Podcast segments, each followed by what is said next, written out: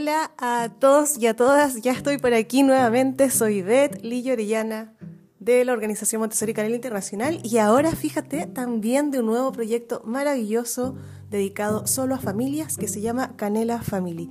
Te doy la bienvenida y bueno, continuamos con esta serie de episodios dedicadas al trabajo con niños y niñas de 6 a 12 años y bueno, hoy día quiero continuar, ¿verdad?, con ese espacio que habíamos abierto hace, un tiempo atrás sobre la biología, cómo trabajamos la biología en taller, la biología en primaria, y ya en el episodio anterior vimos eh, el tema de la botánica y hoy día toca la zoología.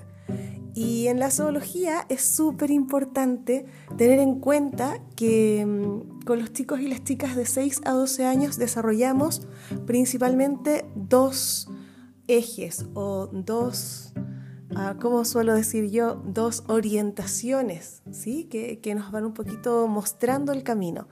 Uno tiene que ver con que ya es momento para poder profundizar, ¿verdad?, en todo el conocimiento de este reino maravilloso que es el reino animal, traer a la conciencia lo que ya saben. Acuérdate que si vas a áreas culturales de Casa de Niños en 3 a 6 años, que son episodios anteriores a este, también hablamos un poquito de, la inmersión, ¿verdad?, de todo este mundo de, de la biología y por eso es que es muy importante ahora traer a la conciencia todo lo que ya sabe y poder ya profundizar en estos conocimientos nuevos. Y por otra parte, eh, creo que hay una cosa súper importante y que está súper vinculada a la educación cósmica que propone María Montessori como eje base de, del despliegue curricular de 6 a 12, que es el poder desarrollar el amor por la naturaleza. Eh, se suele decir por allí que amamos lo que conocemos, nos implicamos, nos sentimos reflejados, reflejadas en aquello que conocemos y, por tanto ese vínculo con la naturaleza también nos permite volver a nuestra propia naturaleza y recordar que somos uno, que somos una totalidad.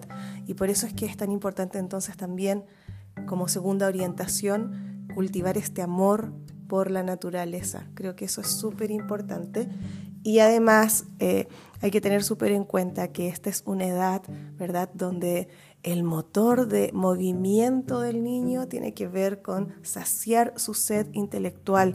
Por tanto, es súper importante ah, trabajar, ¿verdad?, en el ambiente preparado y yo ahora ya hablo directamente así, porque tenemos casi 30 episodios anteriores donde vamos hablando de, estos conceptos previos, ¿verdad? Pero en este ambiente preparado es súper importante poner elementos que permitan que ellos y ellas puedan encontrar respuestas a las preguntas que tienen.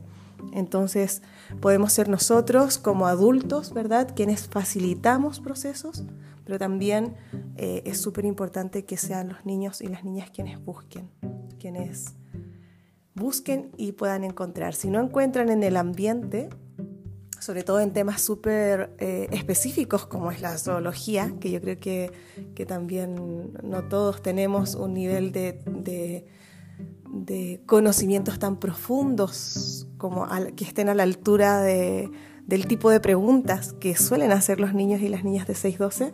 También entender eh, y estar súper abiertos a que podemos encontrar esas respuestas afuera en talleres súper importante todo lo que implica las salidas, ¿verdad? Eh, y también invitar a gente al ambiente, creo que a expertos de, temas. Entonces creo que es algo muy interesante. Vamos a tener en este episodio una primera parte, ¿verdad? Donde te voy a contar un poquito de, cómo se trabaja, qué temas son los que se trabajan en, en zoología y también algunos aspectos, creo yo, muy prácticos por si quieres empezar a implementar algunas cosas en tu propio espacio. Y, eso, ¿te parece que comencemos? Vamos a ello. Ay, la zoología. bueno, partir diciendo que, o recordar, ¿verdad? Que la biología eh, en realidad lo que hace es estudiar la vida, los procesos de la vida y por tanto con los niños y las niñas abordamos el estudio de varios fenómenos y de causas de ese desarrollo de la vida en diferentes tipos de organismos, ya no solo uno. Y aquí es muy eh, importante destacar que si por ejemplo, eh, y esto ya es un paréntesis, si por ejemplo en la escuela o en el currículum, digamos, entre comillas, ¿no? dictado por, por cada estado, eh, por diferentes países, se trabaja en primaria o en 6 a 12 años reino animal y reino vegetal, en Montessori ella plantea que trabajamos todos los reinos. y ella planteaba profundizar en el reino vegetal, en el reino animal, en protista, en monera y en fungi. Entonces, creo que eso de los cinco reinos también proporcionan una conciencia a los niños y a las niñas de que la vida existe eh, más allá de lo que vemos, ¿verdad? Es como, si existe, si hay, hay latidos, hay vibraciones, hay interrelación hay ecosistemas que logran estar allí vivos como una unidad orgánica gracias a la presencia de todos. Entonces por eso es tan importante tener esto en cuenta. Eh, vamos a trabajar con, los niños y las niñas distintos tipos de funciones de los seres vivos. Eh, lo típico que vamos hablando, ¿verdad? Sobre la reproducción, eh, sobre el crecimiento o el desarrollo, que cómo va ese proceso, porque los niños también van viendo reflejados sus propios procesos de crecimiento a partir de la observación directa de todos los animales que tienen alrededor. Eh, la nutrición, por ejemplo, cómo va influyendo, eh, cómo va influyendo y se transforma en esta energía que, que, cada ser vivo necesita para poder desarrollarse, para poder crecer. Eh, bueno, el instinto de, de conservación también es una facultad que se empieza a, a estudiar. Y por tanto, podríamos decir, ¿verdad?, que vamos a ir estudiando funciones que, son propias de ciertos grupos de seres vivos, como por ejemplo la función de locomoción, que, es esta función que, que tienen los animales para desplazarse de un lugar a otro, también el movimiento de cada parte del cuerpo, cómo son estos movimientos. Eh, hay un trabajo, y aquí hago otro paréntesis, no sé si te acuerdas cuando hablábamos del trabajo de línea en casa de niños, que es una parte de la vida práctica, y allí había un ejercicio en que los niños y las niñas imitaban movimientos, desplazamientos de diferentes animales, eh, como juegos, juegos corporales. Bueno, aquí ya lo vamos a ver directamente en cada uno de estos animales. Vamos a estudiar esas funciones y también la de relación, que eso es muy importante porque es la, es la que nos va facultando, ¿verdad?, de poder interactuar, de ponernos en contacto unos con otros. Y yo creo que de alguna manera eh, los biólogos, ¿verdad?, han ido desarrollando cada vez más apertura a diferentes tipos de clasificaciones porque es que hay muchísimas formas de vida y por eso es que es súper importante yo creo como no considerar esto como un dato cerrado, sino que también que los niños puedan abrirse a la exploración de la actualización de los temas. Entonces, por ejemplo, eh, a lo mejor en las nomenclaturas que vamos trabajando en taller en zoología o los datos que van encontrando en ciertas presentaciones que nosotras vamos dando, en algún caso puede ser que se mantengan datos eh, o ejemplos que ha dado, que dio María Montessori, estamos hablando de, de la primera parte del siglo XX, y es necesario que en el ambiente esté ya disponible de alguna manera u otra, eh, de una manera u otra que esté disponible la actualización de ese dato, para que sea el niño el que contraste, ¿no? Porque lo que queremos mostrar es que la comunidad científica está en pleno movimiento y en plenos nuevos descubrimientos. Entonces por eso es tan importante no actualizar todo. Eh, muchas veces yo he visto en las líneas de tiempo, por ejemplo, porque en las grandes lecciones, ¿verdad? Está la segunda gran lección que es sobre el origen de la vida en el planeta que si tú no sabes lo que es educación cósmica y las grandes lecciones, te invito a que vayas a escuchar uno de los primeros, primeros episodios del podcast de Montessori Social, porque ahí hablé de esto. Eh, y por ejemplo, en eso, ah, en ese aparece una línea una línea de tiempo, ¿verdad? Con la aparición de distintos seres vivos en el planeta. Y claro, efectivamente hay gente que las actualiza, que actualiza esas líneas de tiempo y les pone información de ahora y agrega muchísima información. Y finalmente eso es hacerle el trabajo al niño, ¿no? Es como como que no estoy segura de que el niño vaya a saber, me da miedo que, que, entre comillas se quede con un dato que no es real. Y entonces yo voy y me anticipo a eso y ya pongo y, modifico toda esa línea. Y eh, yo creo que eso es un error metodológico, hay que tener en cuenta que, que las líneas de tiempo eh, están hechas así a propósito, o sea, las mantenemos a propósito porque no son una acción aislada, sino que son un punto de activación y de desarrollo del pensamiento crítico en los niños, de cuestionamiento de las cosas, que va a encontrar nuevas otras respuestas actualizadas en otros materiales y en otras propuestas del ambiente. Si yo tomo el trabajo, por ejemplo, de esa línea, ¿verdad?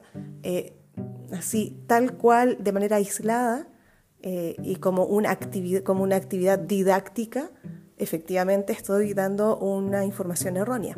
Sin embargo, cuando lo, considero desde un punto de vista integrado, complementario con todo lo que está en el ambiente, entonces sí se enriquece muchísimo el proceso de los niños. Tenemos que pensar que todo esto lo inició Aristóteles, todo esto de las clasificaciones en el año 700, con lo cual eh, eso también a los niños les genera eh, como mucho interés, mucha curiosidad para saber, ¿no? También en las líneas de tiempo qué, qué, está pasando, por qué existen eh, y cómo desde la observación existen todas estas diferencias, porque la naturaleza es así, la naturaleza, wow, es que es inmensa. Yo creo que quizás nunca vamos a acabar de descubrir cosas eh, maravillosas de ella. Por eso es que es súper importante cultivar esta actitud de duda y no llegar y aceptar las cosas como que ya está todo hecho y no hay nada más que hacer. Entonces, esta actitud, esta, este espíritu de investigación es algo que cultivamos muchísimo desde aquí. Entonces, para ordenar un poquito la idea, ¿qué es lo que vamos a trabajar en el ambiente con los niños y las niñas de 6-12? Todos los temas que tengan que ver con el secreto de la vida, con la clasificación y el valor de estas clasificaciones, también la vida eh, abordada como un proceso de adaptación eh, en, todos los ámbitos y por eso es que nos metemos mucho en ecosistemas, las funciones de la vida, eh, en, toda esta biología, ¿no? la conquista de los vegetales sobre la materia inorgánica, que ya lo hablamos en el episodio anterior, los ciclos alimenticios, el equilibrio de la naturaleza, toda la interacción eh, el vínculo que existe entre organismos y ambiente. O sea, al final eh, hacemos una separación entre botánica y zoología para poder estudiar y profundizar en cada área, pero todo es biología. Por tanto, es súper importante dar todas estas bases eh, que, que, María Montessori habla, ¿verdad?, de la cultura, pero una cultura entendida como un amor sí, como para poder desarrollar ese amor y ese interés eh, hacia el ambiente. Los niños de verdad son increíbles, se impulsan incluso causas eh, importantes dentro de las escuelas por esto mismo, porque se empiezan a apropiar, ¿verdad? A sentir identificados. Y, y entonces, por ejemplo, temas cuando ya se habla de respeto, ya no es un eslogan, sino que es algo que ya empiezan a, a vivirlo en lo cotidiano. En, zoología tenemos muchas nomenclaturas, las nomenclaturas clasificadas que también les expliqué, eh, no me acuerdo si fue en el episodio de transición de infantil a primaria, eh, pero les, les expliqué lo que eran las nomenclaturas en ese espacio eh, se empezaron a crear nomenclaturas porque en la época que María Montessori desarrolló todo esto, imagínate, estamos hablando de entre el 1907 y el 1949 aproximadamente, em, en ese tiempo no habían libros así como tan accesibles como ahora, ni tampoco habían eh, libros que fuesen adecuados para los niños y las niñas. Entonces, por eso es que se crean estas, nomenclaturas y también ella ahí luego ya le dio la intención de poder generar un espacio que tenga una información precisa, ¿sí? concisa, muy ajustada, breve, para que nuevamente los niños y las niñas en el ambiente empiecen a encontrar más respuestas y a profundizar y sean ellos quienes hagan ese trabajo. Por eso es que también yo he visto en muchas escuelas Montessori que cambian las definiciones de las nomenclaturas y le ponen muchísima información. Cuidado con eso, no vayamos a caer en eso, sobre todo porque empezamos a buscar y a buscar por internet y no tenemos unos criterios claros para descargar nomenclaturas o crear nomenclaturas. Por eso es que es súper importante, eh, por ejemplo, en la formación de guías Montessori que hacemos en Canela, el estudio de estas nomenclaturas porque luego ya cada una pues las va construyendo y, e incluso nosotras facilitamos bastante material a nuestras canelitas porque sabemos que es difícil llegar y, hacerlas, ¿verdad? Te, ocupa mucho tiempo. Así es que mm, eso. En la zoología entonces vamos a mirar, eh, se van dando nomenclaturas paralelas a botánica. Acuérdate que no está separado, es un currículum interdisciplinar y en específicamente en zoología vamos a hablar sobre el conocimiento del reino animal. Hay unas tarjetas de animales y tarjetas de lecturas, hay tarjetas con historietas, por ejemplo, tenemos tarjetitas con preguntas eh, para poder agrupar a los animales según sus características. Nosotras le llamamos clasificación variable. Y también vamos estudiando eh, la clasificación del reino animal con unos cartelones que son para estudiar a los invertebrados y todas sus definiciones, o sea, son unos despliegues que, termina, imagínate, terminan siendo como, como una alfombra, que lo vamos poniendo así, lo vamos ordenando em, en función de eh, toda esta clasificación, como si fuera un gran mapa conceptual, para que te hagas una idea. Y entonces tenemos allí los cartelones para invertebrados y también para los vertebrados con todas, todas, todas sus definiciones.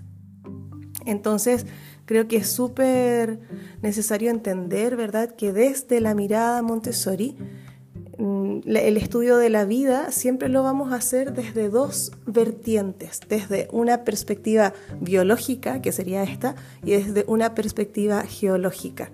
Entonces, eh, nosotros vamos ampliando la mirada para que los niños y las niñas pues, puedan de a poco ir comprendiendo, ir integrando en su vida eh, con un espacio de comprensión diferente a la fragmentación de los saberes, lo puedan integrar como un todo y se, vean dentro de esto. Entonces desde allí em, tenemos que conocer los esquemas esenciales de las ciencias. De, nosotros también hablamos muchísimo sobre física, sobre química con ellos porque hay que poder mostrarlo de una manera súper simple y súper clara. La observación aquí es la clave, la clasificación también, ¿sí? y vamos haciendo distintas abstracciones con los niños y las niñas hasta que ellos puedan dar sus propias definiciones y a partir de aquí contrastarlo con otras, em, iba a decir con otras realidades, pero no, en realidad es con otras definiciones. Es mm, importante que sepas que entonces vamos a mirar partes eh, externas e internas de los eh, cinco vertebrados. Vamos a partir con los vertebrados porque son los animales que más conocen. Y entonces vamos a ver partes internas y externas de los peces, de los anfibios, de los reptiles, de las aves, de los mamíferos. Una vez que vemos las partes externas e internas de estos cinco grupos o cinco familias, empezamos un estudio comparativo entre ellos. ¿sí? Típico cartelón cuando empezamos a hacer eh, diferencias y similitudes entre, entre todos. En el primer conocimiento del reino animal, entonces lo que les decía que tenemos juegos de preguntas y respuestas y luego también historias de animales. Y ahora es necesario tener muy en cuenta que mm, hay presentaciones eh, que tenemos que hacer siempre partiendo desde lo conocido, desde lo concreto. Y entonces cuando trabajamos peces, anfibios, reptiles, aves y mamíferos, tratamos siempre de hacer la observación directa de estos animales. no va primero la nomenclatura, ni la tarjeta, ni el dibujo, ni el cartelón, sino que hacemos primero un contacto con, eh, con estos animales, que pueden ser que vengan al ambiente, a veces hay, cuando vemos mamíferos, por ejemplo, a veces hay niños o niñas que traen, que invitan a su, a su perro y lo traen aquí y estamos allí y hacemos la presentación con, con animales de verdad, digamos, ¿sí? Eso hay que tenerlo en cuenta. Cuando ya nos vamos a, a los invertebrados, creo que aquí es también muy entretenido porque los niños y las niñas suelen tener mucha curiosidad, ¿no? porque se abre un mundo impresionante de nuevas clasificaciones. Y lo primero que vamos a presentar es la clasificación de los invertebrados, luego nos vamos a la clasificación de los artrópodos y luego nos vamos a la clasificación de los insectos. Nuevamente todo esto se trabaja, como les he dicho, con, con ojalá, ¿no? Espacios de, cosas concretas y luego ya vamos extrapolándolo a un espacio más abstracto. Entramos también a trabajar fisiología animal y vemos distintos tipos de, fisiología, partiendo por los cordados, por los no cordados, las funciones vitales, y luego ya empieza todo esto a um, generar como una especie de red donde hay un despliegue hermoso que se llama la caja china, que aquí no me da tiempo de explicártela, pero si tú tienes la posibilidad de buscarla y quienes estén formándose con canela, pues también ahí la tienen. Y también está el árbol de la vida que es bellísimo, bellísimo. Hay una presentación hermosa que se llama El Gran Río eh, y yo creo que esa es como una de las más bellas que se hacen en taller y, una de las más concretas para, para, que el niño pueda ir estructurando ¿no? en su mente inquieta, en su mente curiosa, puede ir estableciendo esta relación entre la naturaleza, entre las funciones, con lo que sucede a su alrededor en esta sociedad. Es preciosa. Vemos también ecología, productores, consumidores, vemos todas las cadenas ¿no? de, secuencia de, estas necesidades eh, fundamentales de, la vida. Eh, también entramos a simbiosis, vemos el océano, estudiamos el océano como ecosistema y sobre todo en esta misión cósmica de la que yo siempre les voy hablando que es tan, tan importante. Digo nuevamente que las presentaciones de zoología, como todas las presentaciones, se dan a un grupo de niños diversos porque cada quien luego va a ir profundizando según su nivel o su interés. Eso es súper importante. Damos lenguaje, o sea, las palabras científicas tal cual son. Nosotros eso sí que priorizamos mucho.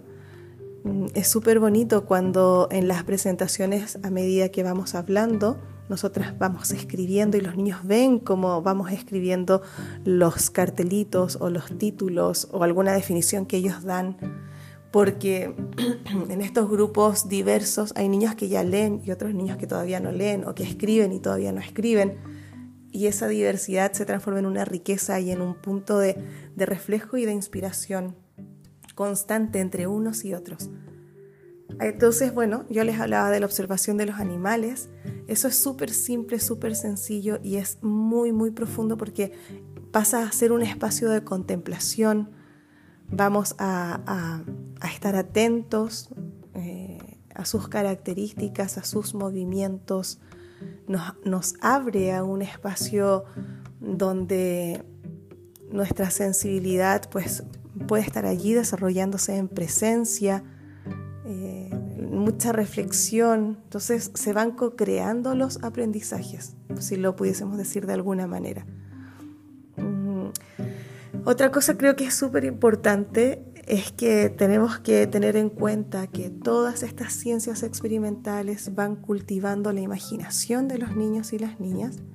Los materiales que vamos usando son científicos, como he dicho, mm, van siempre de lo concreto a lo abstracto y sobre todo creo que todo esto va derivando en investigaciones. Entonces es un espacio súper importante para desarrollar proyectos y para desarrollar diferentes tipos de investigaciones. Hay salidas, eso en taller es súper, súper importante. Y sobre todo como es una mirada interdisciplinar, eh, aunque nosotras estudiemos un fenómeno específico, siempre va a estar vinculado a otras áreas del ambiente, al arte, al lenguaje, a calcular cosas en matemáticas, a formas ¿no? Eh, que puedan ser similares, eh, de similar estudio en geometría. Pero fíjate que eso se va dando de una manera intencionada, pero luego también termina siendo algo muy natural, algo que se va dando de manera espontánea a partir de las preguntas de los niños y las niñas. Entonces, bueno, es un, espacio bellísimo de indagación. Ah, una cosa que tengo que contarte, por si quieres hacer nomenclaturas o revisar las que tienes en tu ambiente, las nomenclaturas de zoología eh, son de 14 por 14 centímetros, ¿ya? Y en este caso el margen que hacemos es de color rojo. recuerda que las nomenclaturas tienen la imagen, tienen el nombre, y tienen la definición de lo que vamos a trabajar. ¿sí? Por ejemplo, la clasificación en el reino animal de los vertebrados mamíferos, por decir algo. ¿no? Entonces, vamos a ir poniendo allí definiciones muy breves y, por supuesto, siempre las nomenclaturas tienen un librito de control que sería todo esto junto anillado con unas anillas. O sea, las tarjetas están separadas, por una parte imagen, nombre y definición, y en el libro de control en vez de recortar eso, tú lo dejas todo junto y lo vas poniendo en anillas. Es algo que yo creo que va simplificando mucho em, a los niños y a las niñas, les va dando mucho, mucha orientación en el ambiente, el tener los códigos de color. En botánica también hay otros códigos de color que también ya se los conté para, para cada parte de lo que se va a estudiar y aquí también. Mira, por ejemplo, eh, no sé si, si, quieres como un ejemplo de nomenclatura, podría ser eh, la, del, la de un pez, por ejemplo. Entonces sería la primera tarjeta, podría decir el pez, ¿verdad? Vive en el agua salada o dulce. En este caso, que el dibujo es una merluza, podemos decir la merluza es un tipo de pez que vive en el mar. Eh, y luego que damos la definición, pues vamos por partes, en este caso, ¿no? La cabeza tiene forma fusiforme, eh, podemos decir eh, el pez no tiene cuello y la cabeza está unida al tronco, y eso sería otra definición cortita. Podríamos estar, estar en otro, y en ese caso esa tarjeta de ese mismo pez tendría marcada la cabeza. La parte de lo que estoy hablando es lo que se marca con un color definido. Eh, y así, son cosas muy, muy, muy fáciles, muy cortitas. Por ejemplo, la aleta caudal eh, se encuentra al final del pez, también se conoce como la cola del pez y sirve que, para que se mueva a través del agua con velocidad. Entonces, claro, damos vocabulario, nuevo vocabulario. Lo que conocemos popularmente como la cola del pez se llama aleta caudal. ¿Sabías? Entonces los niños de verdad que disfrutan muchísimo, bueno, y así son muchísimas más. Disfrutan muchísimo con esto y yo creo que también en la medida en que nosotras y nosotros podemos ir eh, hermanándonos con estos saberes, podemos ir eh, apropiándonos de estos conocimientos, sentirnos cómodos, cómodas. Y, y, entonces cuando ya quitamos esos bloqueos, ese estrés que nos puede producir entrar en un tema que a lo mejor no dominamos mucho, empezamos a disfrutar. Y cuando empezamos a disfrutar, comienza nuevamente ese fluir maravilloso de nuestra energía y se conecta con unos campos de creatividad maravillosos y realmente el poder eh, adentrarnos en estas temáticas nos permite, para mí, es como volver a avanzarme en ese espacio de, de una construcción común de conocimientos y de saberes. Así es que eso, te quería contar en este episodio. Acuérdate, muy importante, el arte de las preguntas. Eh, es un Montessori y en taller sobre todo se basa en las preguntas, eh, siempre en la observación. Vamos a deducir para qué sirve cada uno de, los, de las partes, en este caso del pez que hemos ido hablando. Vamos a deducir y luego vamos a, generar la argumentación y la definición. O sea, es todo un camino, es como, como distintos tipos de olas, ¿no? Que vamos allí viviendo, desde la, desde la observación, desde deducir para qué es, desde eh, la argumentación, luego vamos a definir, luego vamos a contrastar esas definiciones y luego volvemos a empezar. Entonces finalmente sí que se vive esto de, que los niños y las niñas son actores y actrices principales de sus procesos de aprendizaje. Y luego, pues nosotras podemos sugerir actividades o propuestas y también ellos pueden sugerir otras actividades y propuestas. Recuerda, súper importante, las salidas, hacer mucho trabajo fuera, invitar gente también que, que nos pueda aportar, documentales, bueno, todo lo que, lo que tengas allí a disposición en la casa o en el colegio, para que podamos volver a tomar conciencia que somos parte de un todo. Soy Beth Lillo Orellana de la organización Montessori Canela Internacional, también de este proyecto maravilloso que ha nacido, que se llama Canela Family, que es un proyecto hecho por nosotros como familia, para ustedes, para todas las familias. Y, y así ya empezamos a despedir este episodio y vamos a continuar porque nos falta seguir profundizando aún en lenguaje, matemáticas y geometría de taller. Muchísimas gracias por estar por aquí, muchas gracias por mandar este enlace y compartirlo con todo el mundo que tú quieras y que estas voces se multipliquen y que, bueno, nos puedan servir a todos y a todas para poder acompañar mejor la crianza de nuestros hijos, de nuestras hijas, también de nuestros estudiantes. Un abrazo muy, muy, muy grande. Ah, desde Barcelona les hablo para quienes no todavía no conozcan mi trabajo. Nos vemos en el siguiente episodio. Un besito. Chau.